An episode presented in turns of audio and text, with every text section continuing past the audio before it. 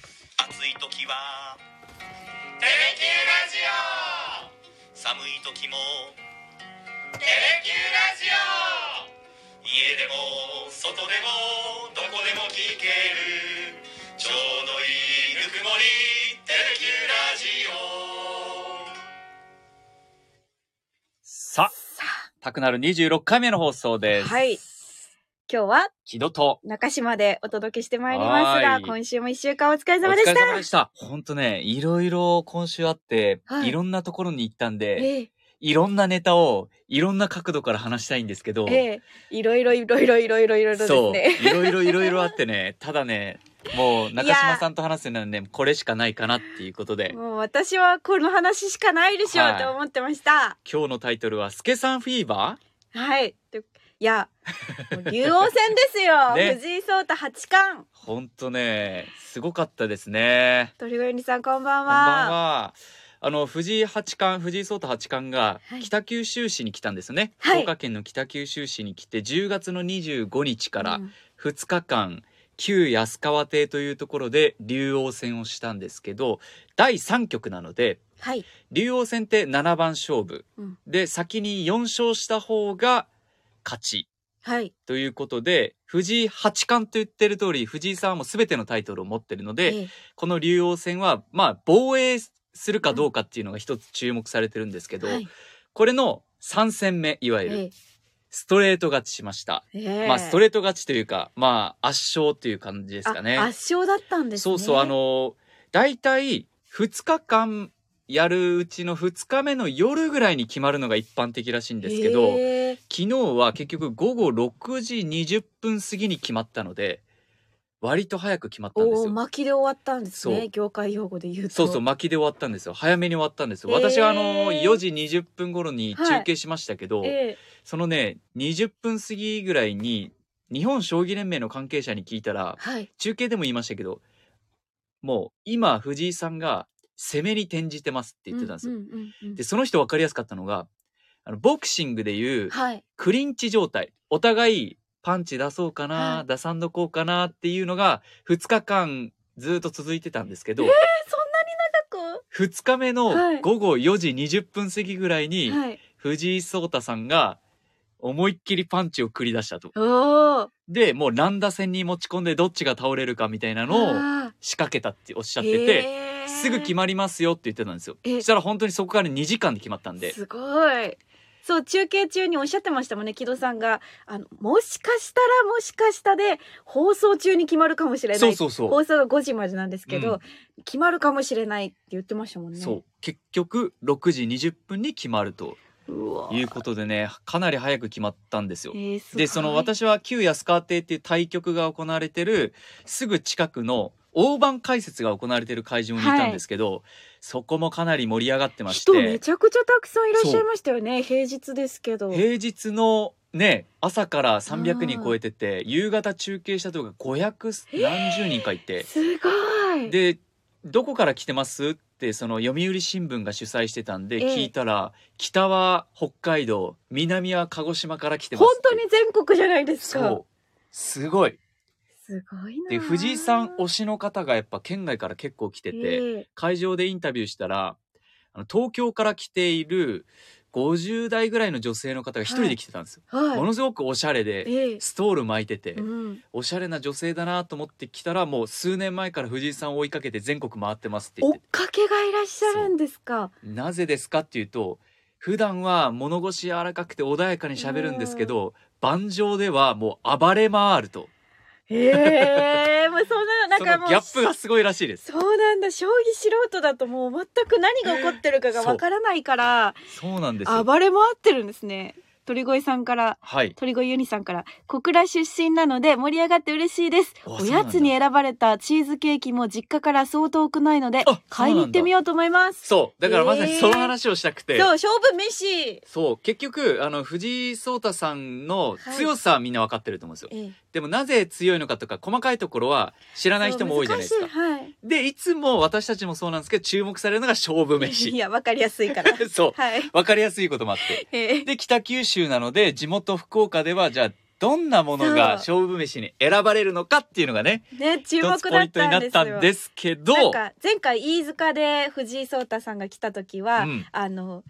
なんで柏飯御膳を食べられてそそうそうそうそうの後すごい人気だうんなったらしくて、もかなりのね、はい大人気になったっていう風な話があるんでやっぱ藤井聡太さんが選んだのがフィーバーするっていうのがあるんで、う何かっていうのも地元はめちゃくちゃ注目ですよ ねそう地域おこしになるわけでそうなんですよそじゃあ中島さんせっかくなんうで、はい今回2日目あ勝負飯ですね、ええ勝負飯に何がそもそもリストアップされてたのかタイトルだけでもちょっとい、きますよ、はい、共有しましょうもうねもうもう多分聞くだけでお腹鳴ると思います よ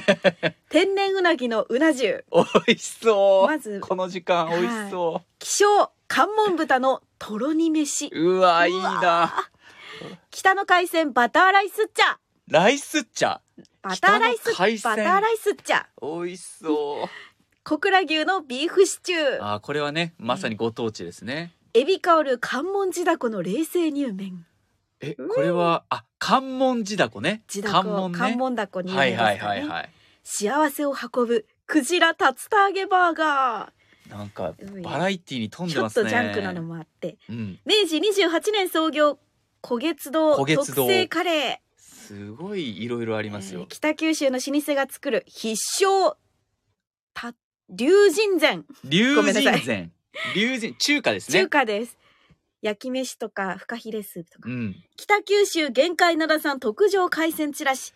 はいいあねで海鮮チラシか助さんうどんの肉ごぼ天うどん、うんこれを見た時にねうん、あのもうこれ正直に言います私は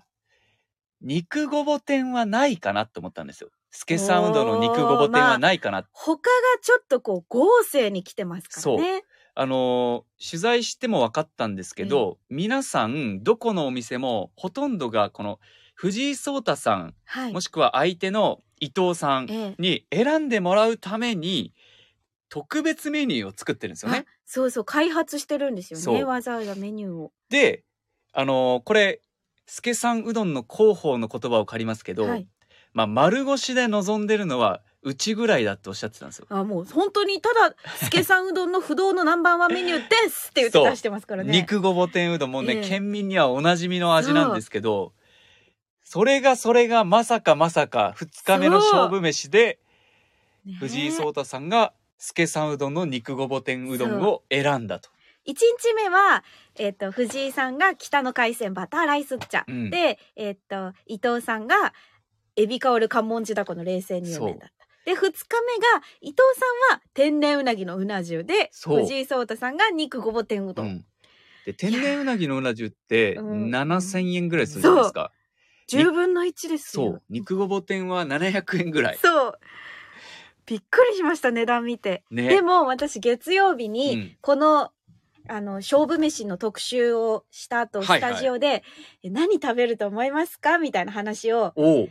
解説の田中さんと予想したんだ川。上さんと私で言い合ってたんです。うんで私はやっぱ食べ慣れてるから県民がうん、みんな食べ慣れてる肉ごぼ天うどんを食べてくれたら嬉しいなああれあの美味しいの美味しいあーもうすぐに共有できるじゃないですか、はいはいはい。知ってる味だから。うんって言っててで田中さんが「うな重俺は食べたいな」って言っいてやたんで食す。べたいな食べたい なうな重食べたいななんか俺は予想じゃないな 食べたいなってあそーしたらそう2日目どっちも選ばれたからあーそうじゃあ嬉しかったそのスタジオで話した事前予想は的中したってことが的まさ中にしましたもう肉ごぼ天って聞いた瞬間私「えー、嘘でしょ!」って言いましたもん10品あるうちみねたいなはいそっかいやそう私もだから現場に行ってて、ええ勝負飯に選ばれたものを主催するって決めてたんですよおーそれで正直さっきも言ったけどは肉いごぼ天うどんはないなと思って、はいどれだろうなどれだろうなって言って午後1時ぐらいに昨日なった時に、えーパッて X に投稿されたの見たらはいまさかの肉ごぼ天うどんだったん でえーって言ってそこから助さんうどんにすぐ連絡して広報の人と話したんですよはいしたら「私今旧安川亭のキッチンにいます」って言われてはいだからまさに藤井さんに提供してすぐのあー後だったんですよで今から本店に戻るんですけど、はい私もまさかと思ってます99.9%ないと思ってましたって言ってえて、ー、そうだったんですですねだって私たちだけ丸腰ですよっていう。確かに、